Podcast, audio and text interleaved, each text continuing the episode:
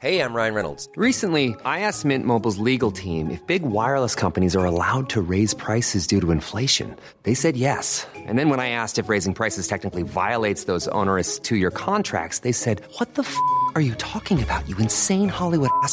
So to recap, we're cutting the price of Mint Unlimited from $30 a month to just $15 a month. Give it a try at mintmobile.com slash switch. $45 upfront for three months plus taxes and fees. Promo rate for new customers for limited time. Unlimited more than 40 gigabytes per month. Slows. Full terms at mintmobile.com. Escuchas. Escuchas un podcast de Dixo. Escuchas Linterna Mágica con Miguel Cane. Por Dixo. Dixo. La productora de podcast más importante en habla hispana. Hola, ¿qué tal? Bienvenidos a una nueva, literalmente nueva linterna mágica en la edición número 96 con la que ya cumplimos dos años, dos años al aire. Eh, si, no hemos, si, no es la 104 en lugar y es la 96 es porque nos hemos tomado vacaciones. Como ustedes saben, en Navidad siempre me tomo 15 días de vacaciones, así que es por eso que, este, que no vamos compaginados con los mismos números, pero sí, ya son dos años de existir de este bonito podcast. Y bueno, como ustedes oyeron, hay música nueva, tenemos un nuevo tema musical, una nueva entrada y todo es nuevo porque va a ser una linterna mágica nueva y diferente. A partir de esta emisión, eh, ya no voy a hacer la reseña de la semana. Ahora quien va a hacer la reseña de la semana es nada menos que nuestro querido Raúl Fuentes, el crítico de cine más chingón y fregón de Jalisco, desde Vallarta hasta Tlaquepaque. Pero no solamente, este, no solamente es eso. Eh, ya no voy a hacer las recomendaciones como las hacía antes, cuando empezamos, que hemos ido teniendo una evolución. Eh, al principio pues éramos dos presentadores, era, estaba yo acompañado habitualmente por el inefable Roberto Cavazos. Posteriormente tuve un rol de, de, copresentadores eh, que iban cambiando, tuvimos invitados en su momento, invitados maravillosos como Fernanda Solórzano, algunos otros que se notaba que estaban aburridos y jugando en su teléfono celular, no diré nombres.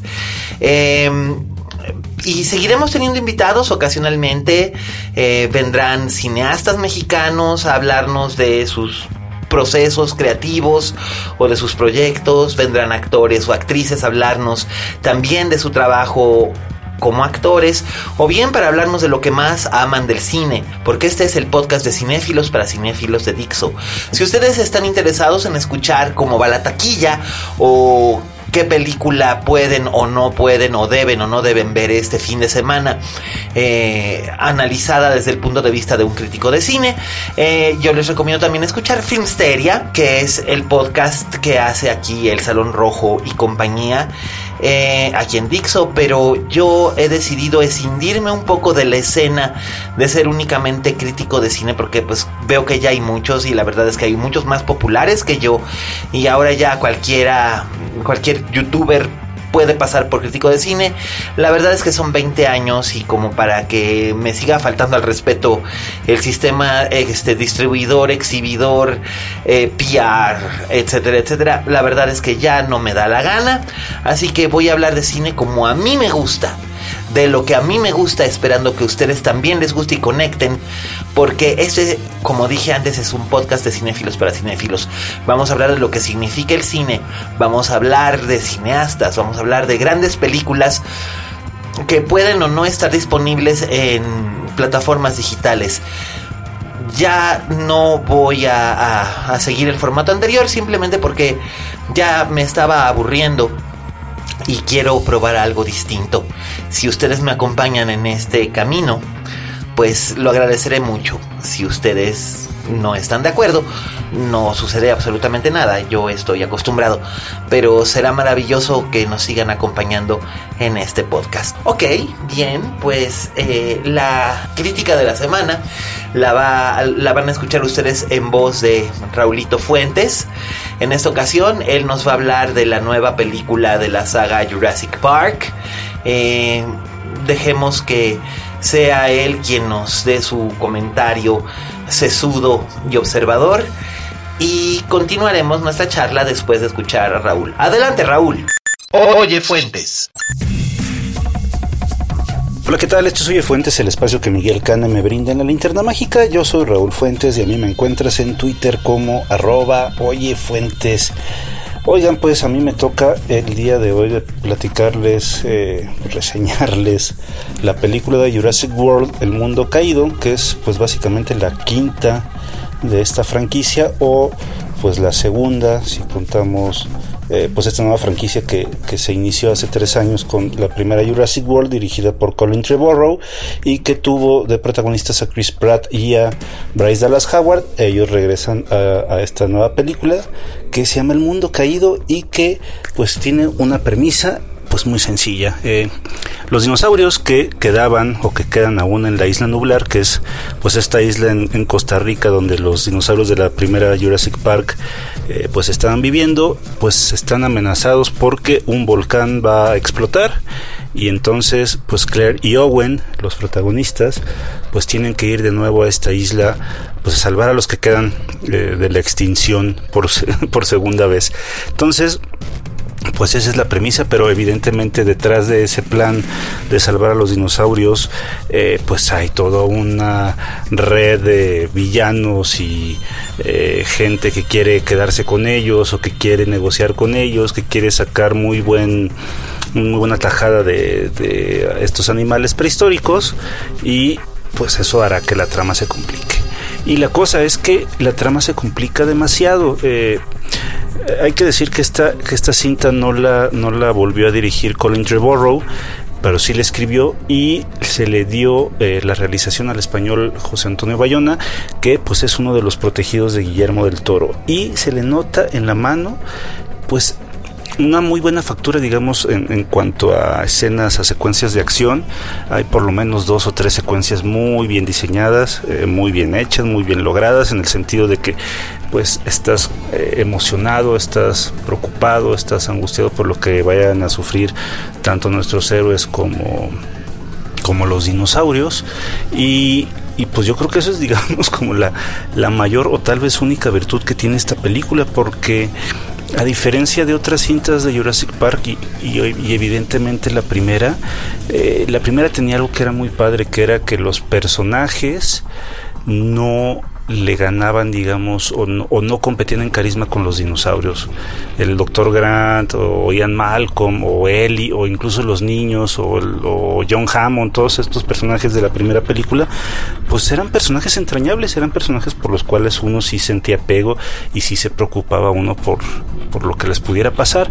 Aquí yo siento que la verdad no, no sucede esto. el, el digamos el guion o la dirección está hecha de tal manera que los que tienen que lucir son los dinosaurios y aunque aunque los actores vuelven a ser los mismos de hace tres años pues casi casi creo que pudieron haber escogido a un nuevo elenco y no hubiera pasado nada, o sea, no creo que haya una progresión dramática importante, no hay algo nuevo sobre nuestros personajes que no hayamos sabido hace tres años, hay por allí una nueva chica que es como la la inclusión latina, hay un chico por ahí que es como la inclusión afroamericana, que por cierto el personaje de este, de este chico gay a mí me pareció completamente insufrible. Eh, parece que, que, estos arquetipos se están repitiendo ya muy seguido en las películas porque de ver estos dos muchachos, pues la verdad es que lo, lo, lo que más recordé fue precisamente a Finn y a Rose de, de Star Wars The Last Jedi, precisamente ellos juegan un papel importante en una subtrama que después esa subtrama se vuelve algo pues más más revelador conforme va avanzando la cinta. Pero pero creo que de veras no como como personajes no están ofreciendo nada memorable. Me parece que es una película que en ese sentido está muy mal escrita. Eh, los giros son forzados. Hay por ahí un giro en el que sabemos más del plan maquiavélico del villano eh, por ejemplo, hay una cosa que a mí me molesta muchísimo de, de, de las películas, sobre todo las hollywoodenses, que es que para que la trama avance, tiene que suceder algo completamente absurdo o ilógico que, que, una persona sensata no haría, ¿no? Y en este, en este caso, sin hacer mucho spoiler, un personaje que se dedica a coleccionar dientes de dinosaurio hace algo que desencadena todo, digamos, todo el desastre que, que, se convierte en la última media hora, que por cierto es, de veras, es de una risa involuntaria, es, es, es completamente risible. Yo de veras me estaba riendo de, de, lo mal que me estaba pasando, porque no es posible que una película que, que en la primera hora iba muy bien, terminara cayendo en tanto lugar común, en tanto cliché, en tanto en, en, tanta cosa absurda, ya saben, por ejemplo, estas escenas en las que parece que van a matar a alguien y se salva por un pelito, pero hagan de cuenta que esta película tiene por lo menos cuatro momentos seguidos, así de que ya se va a morir y llega alguien, y ya se va a morir y llega alguien, y llega y, y y en serio, en menos de dos minutos eso sucede cuatro o cinco veces y me parece que fue así como, como lo definitivo para, pues para pues para calificar esta película de, de, muy mala. A mí la verdad es que sí, sí salí bastante defraudado. Y no es que yo sea súper fan de las películas de Jurassic Park, en realidad pues la que me gusta muchísimo es la primera, eh, la segunda no me gustó, la tercera de plano ni la vi. Eh, esta cuarta de, de, Jurassic World pues me gustó a secas. Y pues por lo mismo creo que no tenía mucha mucha fe en este en este proyecto a pesar de que José Antonio Bayona pues es un director que pues poco a poco se ha sabido hacer de un nombre por ahí me tocó leer una nota que en menos de 10 años pues ya ha logrado hacer varios trancazos hollywoodenses y está muy bien. Nomás creo que un buen guion no debe estar peleado con una buena película palomera que pues yo esperaba que fuera el caso. Y la verdad es que yo siento que esta película sí deja mucho que desear entiendo que hay, vaya a haber gente que la va a disfrutar muchísimo precisamente por toda la pirotecnia por todo el estímulo visual que hay pero yo en serio creo que más allá de eso pues no hay nada más eh, pues esa es mi opinión, eso es lo que, lo que sentí al ver la nueva película de Jurassic Park o Jurassic World, Fallen, eh, Fallen Kingdom, el, el, Reino Caído. Y me gustaría saber qué opinas tú. Entonces, pues platiquemos de la cinta, podemos platicar de otras películas, de otras series de televisión que estén por estrenarse o ya se estén estrenando. Te recuerdo que yo estoy en Twitter como arroba oyefuentes, yo soy Raúl Fuentes y te agradezco muchísimo tu atención. Nos escuchamos la próxima semana. Hasta luego. Escuchas. Escuchas. Linterna Mágica. Dixo. Gracias, gracias Raulito. Bueno, pues ya lo oyeron. En opinión de Raúl, eh, la quinta película de la saga Jurassic Park es una mierda. Y bueno, pues ya se veía venir desde la anterior, ¿no? Que la anterior también era una mierda. Pero bueno, yo me reservo mis, mis comentarios personales. Porque luego las distribuidoras se enojan con uno y este y lo vetan. Digo no es como si no me hubieran vetado ya varias pero este pues da lo mismo. Así que bueno pues ya escucharon vayan bajo su propio riesgo a ver este esta cosa de Jurassic Park el reino caído creo que se llama eh, whatever. Pero bueno hoy voy a dedicar la duración de este podcast a que hablemos de una cineasta a la que mucha gente admira, otros vilipendian y creo que es uno de los personajes más interesantes que hemos tenido en el cine más reciente. Eh, me refiero a Sofía Coppola.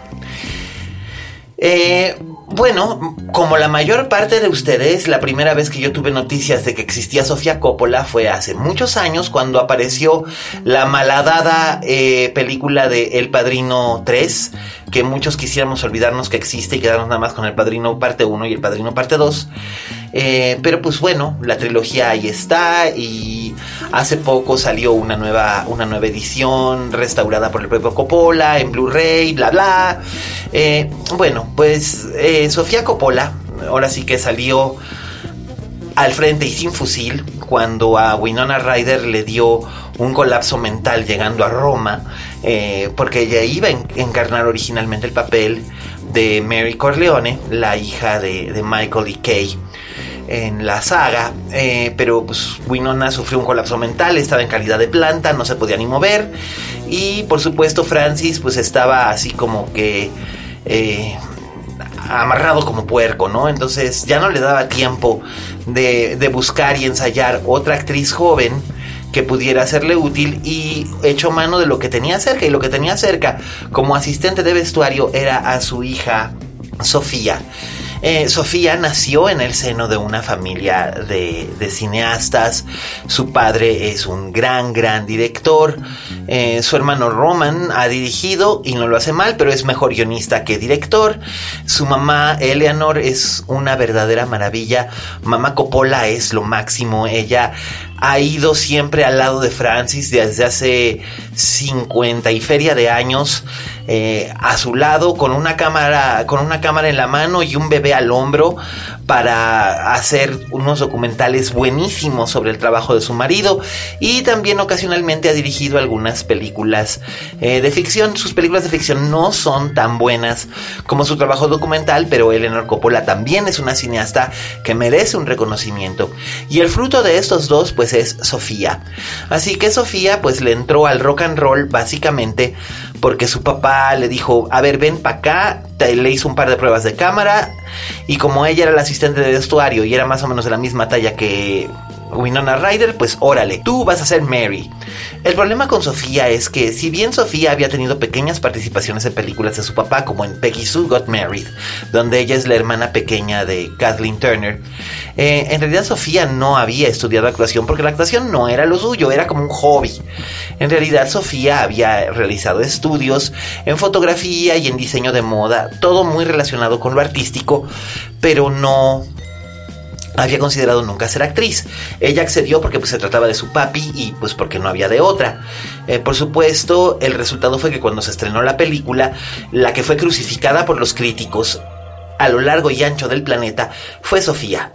Y los críticos se cebaron se cebaron cruelmente en eviscerar a una chica de 18 o 19 años a la que le pusieron como el Kiko, le pegaron durísimo y a mí siempre me pareció que era un exceso que le echaran la culpa. Sí, la chica era una mala actriz. Sí, su interpretación es nefasta. No tiene nada de química con Andy García. Pero yo entendía cuáles eran las circunstancias, aunque no las conocía. Pero entendía que si estaba ahí era por hacer algo por su padre y que no era un capricho al que obedecía esto y se notaba que estaba sufriendo. Si bien ese sufrimiento y patetismo están en cierta forma presentes en, en la interpretación de Mary Corleone y sirve, también, por otro lado, hay que tener en cuenta que Sofía estaba completamente sin preparar y mucha gente pensó que ya no iba a ser posible volver a ver a Sofía Coppola en las pantallas como actriz ni como nada. Y les voy a decir, es cierto, Sofía jamás, nunca volvió a actuar y eso me parece una gran idea porque lo que hizo fue empezar a estudiar cómo convertirse en una cineasta y eso lo hizo muy bien. Em, la primera trilogía de películas que hizo Sofía Coppola, que se conocen como em, la trilogía de Los sueños de jovencita o The Young Girl's Dreams Trilogy, está compuesta por tres formidables películas. La primera de ellas es Las Vírgenes Suicidas, que se rodó en el año de 1999. Eh, finales del 98, principios del 99 y se estrenó en el 2000. Posteriormente vendría eh, Lost in Translation, que es probablemente su película más notable, por la que obtuvo un Oscar a Mejor Guión Original. Y al mismo tiempo también eh, obtuvo una nominación como Mejor Directora. En esta película, Sofía eh, en lugar de hacer una adaptación de una novela, hace una exploración de su propia vida, de su propio estado mental y emocional, justo cuando está colapsando su matrimonio, su primer matrimonio, con el cineasta Spike Jones, eh, que se notaban mucho los vasos comunicantes en aquella época entre los filmes de ambos. Y posteriormente viene la cinta que, cierra esta trilogía de Los sueños de jovencita, que es María Antonieta, una maravillosa adaptación posmoderna de la vida de la reina adolescente. Eh, en esta cinta eh, formidable, Kirsten Dunst hace un gran trabajo interpretando a María Antonieta desde su adolescencia cuando llega a Francia hasta el día en que es llevada a, la, prisión antes de ser decapitada.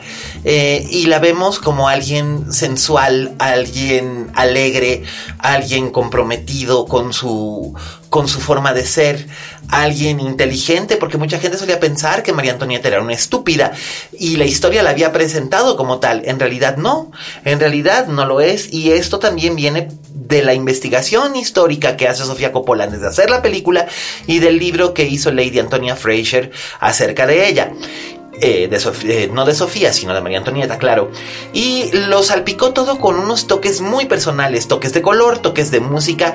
A mí no se me hubiera ocurrido jamás poner música de Susie and the Banshees o de The Cure o de New Order en, en, una película sobre María Antonieta y sin embargo funciona. Y pequeños detalles completamente anacrónicos como el que una de las damas eh, traiga puestos tenis Converse en un fragmento de una escena. Pero esto nos lleva a reconocer a María Antonieta como una adolescente, como una jovencita y este y muy muy muy bella. Eh, posteriormente Sofía haría un par de películas eh, bastante como que en búsqueda de su propia eh, identidad. Una fue The Bling Ring, la otra fue Somewhere. A Somewhere le fue muy bien en Cannes. Eh, a The Bling Ring no le fue mal en Venecia, pero el resultado fue un poco extraño. Eh, usaba estrellas y al mismo tiempo eh, las historias eran un poco difuminadas. Una estaba basada en un acontecimiento de la vida real, otra estaba más o menos inspirada en circunstancias por las que había pasado Sofía cuando era jovencita. Pero ninguna de las dos logró llegarle realmente al público o demostrar que Sofía es una cineasta mucho más sensible que el promedio. Al menos no dejaba establecida esta, esta imagen. Y eh, después vendría, después de algunos años de, de pausa, vendría lo que es su primera película. Yo considero que esta es su primera película madura, que es eh, The Beguiled, El Seductor. Una cinta que ostensiblemente es un remake de una película que hicieron este, en los años 70 con nuestro querido amigo Clint Eastwood. Sí, sobre todo querido amigo, luego les contaré por qué lo quiero tanto, si es que no lo saben aún. Eh, sin embargo, aquí Sofía lo que hace es tomar la novela original y cambiar la perspectiva, en lugar de que sea contada desde el punto de vista del personaje masculino, que es interpretado por Colin Farrell, lo cuenta todo desde el punto de vista de un uh, colectivo femenino que son las alumnas del colegio, la directora del colegio que es una espléndida Nicole Kidman, que fue injustamente ignorada en temporada de premios, dado que esta es una gran actuación de gran relevancia, y Kirsten Dunst, que es se puede decir que es la actriz fetiche de, de, Sofía desde Vírgenes Suicidas hasta ahora en la única las únicas cintas suyas donde no ha aparecido, bueno, apareció en The Bling Ring, pero interpretándose a sí misma, este, no ha aparecido en Somewhere y en, en Lost in Translation, pero en todo lo demás, Kirsten Dunst siempre ha sido, siempre ha sido parte y de hecho, este también eh, está contemplada Kirsten Dunst para ser la protagonista de la próxima película de Sofía que ya está en preproducción, que es una película que se llama Fairyland que está basada en un hecho real y es acerca de crecer en San Francisco en los años 70 y principios de los 80 con un papá gay y es, es un el libro en el que está basado es un libro precioso. Sofía compró los derechos junto con su hermano Roman, ha hecho el guion y se barajan algunos nombres, pero definitivamente Kirsten Dunst tendrá una participación en la cinta, eso ya, eso ya lo ha dejado claro Sofía. Eh, ustedes me dicen, ¿por qué le dice Sofía a este güey igualado a Sofía Coppola? Bueno, es que conozco a Sofía Coppola. Eh, fue la primera directora de cine que conocí. Eh, esto fue hace 15 años. En estas fechas eran 15 años. No un poco más tarde en el verano, hacia finales de agosto, yo conocí a Sofía de la siguiente manera. Eh, yo en esa época escribía en una revista que se llamaba Milenio, que posteriormente se convirtió en suplemento dominical de Milenio, y cortesía de mi jefe Carlos Ferreira, al que siempre, siempre le tengo un gran respeto y un gran cariño, porque siempre me apoyó mucho en mi carrera en una época, sobre todo en la que nadie tenía mucha fe en lo que yo pretendía hacer con la crítica de cine o, o con, el con el periodismo cinematográfico, de hecho. Eh, él siempre me apoyó mucho. Eh, yo en aquel entonces pertenecía a un grupo activista estadounidense de LGBTQI que se llamaba The Gay League of America. De hecho, era el único miembro mexicano que tenían en aquel entonces. Y em, había yo visitado, había habido una reunión de, de la eh, de la Gay League en Nueva York.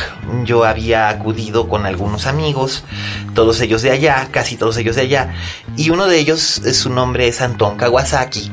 En, aquel entonces, Anton era la pareja de Rose Katz, que era el socio productor de Sofía. Acababan de presentar en Venecia Los In Translation, le había ido muy bien. Y después de nuestra reunión de la, de la GLA, me preguntó si, si yo había visto la nueva película de Sofía. Le dije, no, no, a mí me había encantado Las Vírgenes Suicidas. Las Vírgenes Suicidas es una de mis películas favoritas de su época. Considero que es una gran adaptación y además la novela de Jeffrey Eugenides me parece gloriosa. Eh, uno de esos trabajos que uno desearía emular como escritor. Y me dice eh, Anton, eh, ¿te gustaría verla? Va a haber una proyección en tal lugar, puedo organizar, arreglar que, tú puedas ir. Le dije, lo, yo encantado, eh, feliz de la vida, por supuesto. Entonces, fui a la sala de exhibición en el, en el East Side y vi la película y resultó ser que yo era la única persona que estaba en esa sala de, proyección en ese momento. Andon tuvo la gentileza de organizarlo pese a que yo era la única persona que estaba ahí. Y cuando terminó la película y empezaron los acordes de, de Just Like Honey, y Scarlett Johansson y Bill Murray se abrazan y, es el momento en el que ese vínculo tan espontáneo, ¿a ustedes no les ha pasado que han tenido un vínculo espontáneo con alguien que parece que sienten que lo conocen o que la conocen de toda la vida o que lo han o la han estado buscando toda su vida y que cuando lo encuentran de una manera tan casual es, es algo formidable y, y que los llena de felicidad aunque también el miedo tremendo de, que esa felicidad no dure y de que esta persona solamente está de paso en sus vidas. Este, a mí me ha pasado. Me ha pasado en tres ocasiones en mi vida. Una, una fue hace 20 mm, años o más.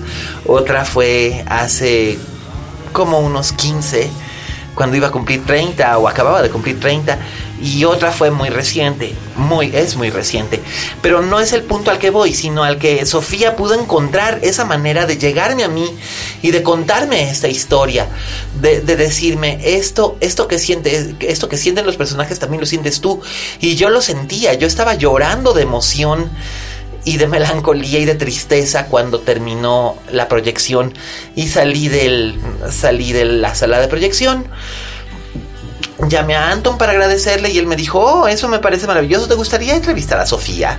Platicar con ella. Le dije, ay, bueno, claro, ¿a quién no? Me dice, perfecto, porque viene a cenar a la casa esta noche. Así que me dio su dirección y ahí me tienen. Me presenté muy puntual en una dirección en Greenwich Village, con un ramo de flores blancas. Díganme que soy un puto cursi para entrevistarme con Sofía Coppola. Y la cena fue muy tranquila. Éramos Ross Katz, Anton Gawasaki, Sofía Coppola y yo. Eh, cenamos pasta, fue sumamente tranquilo, una ensalada y teniendo a Sofía a dos metros de distancia, pude tener una conversación larga y amena con ella. Hablamos un montón de cosas. Le hablé precisamente de ese vínculo emocional tan amoroso, tan afectivo que surge dentro de la película entre los dos personajes y, lo que eso había representado para mí en un momento dado con la primera persona a la que yo había conocido de esa forma. Después vendrían otras dos, ya lo dije.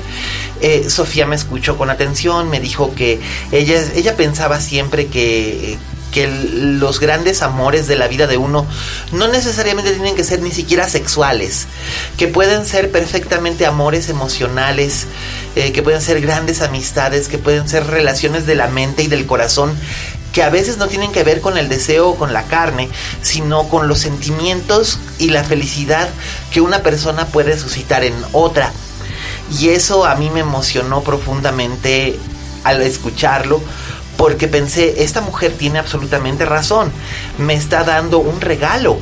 Me, está dando un regalo después un año más tarde fue cuando tuve este otro este otro gran amor platónico por así decirlo y este y, y aunque acabó mal en un tiempo me dio mucha felicidad. Eh, no sé interpretar qué vaya a ocurrir en el futuro, pero, pero cuando Sofía Coppola me había dicho esto, yo no imaginaba que eso me iba a volver a ocurrir después. Eh, también hablamos mucho del oficio, hablamos de que cómo se metió eh, con una cámara eh, a escondidas a hacer tomas en barrios controlados por el Yakuza porque tenían que pedir permiso y su, su jefe de producción le dijo que de ninguna manera iban a poder hacer negocio con los Yakuza. Eh, hablamos acerca de, de, de Scarlett Johansson, de su juventud. Hablamos también acerca de Bill Murray y cómo cómo se entregó él a esta producción, ayudando absolutamente en todo. Hablamos del gozo como espectadores y hablamos del gozo como creadores. Y la verdad es que Sofía Coppola me sigue pareciendo una espléndida directora. Hay mucha gente que dice que ha perdido su, su impulso y que se ha vuelto aburrida. A mí no me parece tal cosa. A mí me parece que Sofía ha ido madurando en ciertas formas, pero siempre se ha mantenido fiel a lo que era su objetivo principal desde Las Vírgenes Suicidas o incluso desde Lick the Star, que es el pequeño corto que hizo en 1997 antes de, filmar Las Vírgenes Suicidas, que fue su primer trabajo como directora formal. Eh, lo femenino, la mística de lo femenino percibido desde muchos otros ojos. Desde los ojos de Bill Murray en, en Los in Translation, percibido desde los medios de comunicación en The Bling Ring, percibido por un colectivo masculino que habla en plural en Las Vírgenes Suicidas, percibido por la historia en, en, María Antonieta o percibido por las propias mujeres en, en The Big Guild. Sofía Coppola, una espléndida, espléndida directora que no me cansaré de exhortar a que ustedes la vean. Creo que Sofía Coppola es una, una verdadera maravilla. Nunca me he vuelto a encontrar con ella, pero, pero recuerdo con cariño, con afecto, esa, esa cena que pasamos juntos, su sonrisa cuando le di sus flores blancas y ella me dio tantas y tantas horas de felicidad en salas de proyección. Y bien, hemos llegado al final de esta emisión de la linterna mágica. Gracias a Raúl Fuentes por la reseña de esta semana. Eh, también gracias a todos los que nos escuchan, a los fans de Sofía Coppola que nos escuchan y a los que tal vez se, aventuren a explorar la obra de Sofía Coppola después de escuchar esto. Eh, quiero mandarle saludos fronterizos a mi tocayo eh, Miguel Zarate, afortunado él, a mi tocayo Miguel Ochoa, que sigue, sigue haciendo lo mejor por la nación. También a Liliana eh, y toda su familia, porque pues ya lo comparte mi amiga con, con su marido e hijos, aunque bueno, el pequeño Lucianito creo que todavía no entiende mucho de lo que quiero decir, pero lo entenderá y ojalá se vuelva cinéfilo también. Eh, también quiero agradecer a Laura, a Miri, a Emiliano y a Trento, eh, a Pablito Otero, eh, también a Enrique González, ya Enrique, ya, este que a veces no nos entendemos, pero, pero otras veces coincidimos mucho en todo. Eh, también a mi Pipe, este, felicidades, campeón.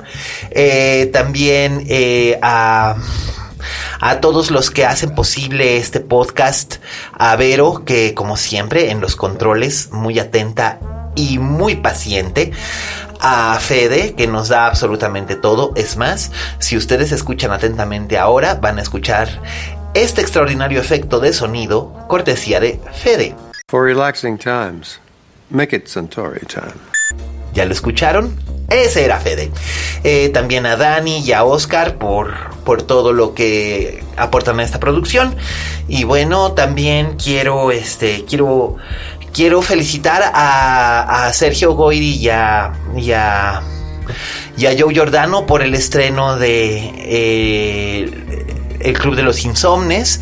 Eh, creo que si seguimos el esfuerzo irá bien y podremos vencer a esos malditos eh, exhibidores que forman duopolios y quieren sepultar las películas en horarios feos. Eh, ustedes sigan buscando el Club de los Insomnes y de veras no los puedo exhortar lo suficiente. Véanla. Realmente Cassandra Changuerotti, Leonardo Ortiz Gris y Alejandra Ambrosi están sensacionales. Eh, busquen cine de Sofía Coppola. Hablemos un poco más de cine en redes sociales usando el hashtag Linterna Mágica. Ya saben dónde encontrarme. Recuerden también el hashtag hablar salva vidas. No se olviden de eso. Hablar salva vidas. No siempre estaremos como rayos de sol, pero siempre habrá alguien que los escuche. Eh, muchas gracias de nuevo por todo. Esta es la nueva linterna mágica. Díganme si les gusta, si podemos mejorar en algo el formato. Y sobre todo, recuerden. Como dijo la Betty Davis, en este negocio, si no tienes fama de monstruo, no eres una estrella. Hasta la próxima.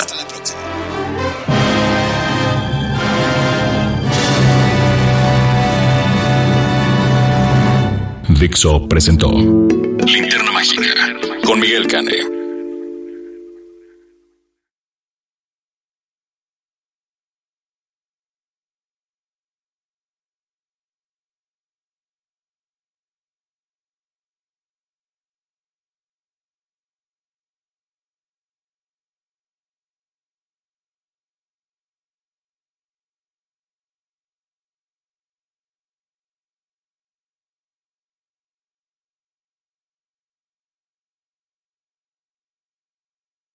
Ladies and gentlemen, Mr. Bob Harris. Thanks. This is hard.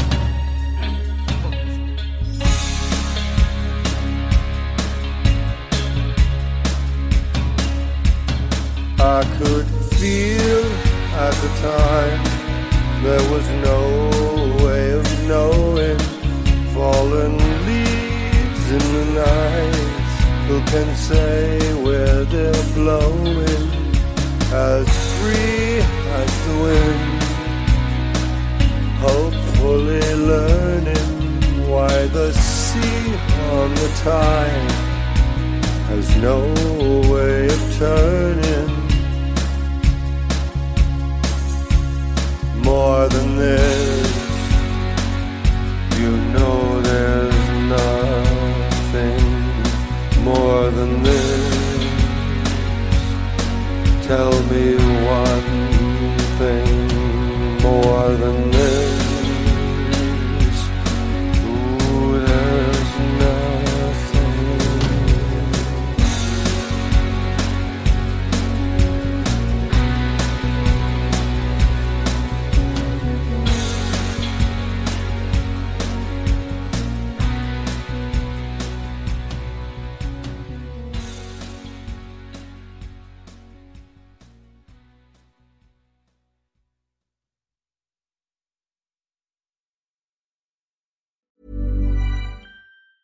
If you thought the only way to get a more defined jawline with natural looking results was through surgery, think again. Juvederm Volux XC is a non surgical injectable gel filler that improves moderate to severe loss of jawline definition and can help you achieve natural looking results with little downtime. Even better, this improved definition lasts up to one year with optimal treatment. No maintenance required. Improve jawline definition for a smooth, sculpted look with Juvederm Volux XC. For important safety information and to find a licensed specialist, visit juvederm.com. That's J U V E D E R M.com. Not for people with severe allergic reactions, allergies to lidocaine, or the proteins used in Juvederm. Common side effects include injection site redness, swelling, pain, tenderness, firmness, lumps, bumps, bruising, discoloration, or itching. There's a risk of unintentional injection into a blood vessel, which can cause vision abnormalities, blindness, stroke, temporary scabs, or scarring. Talk to a licensed specialist specialist to find out if it's right for you.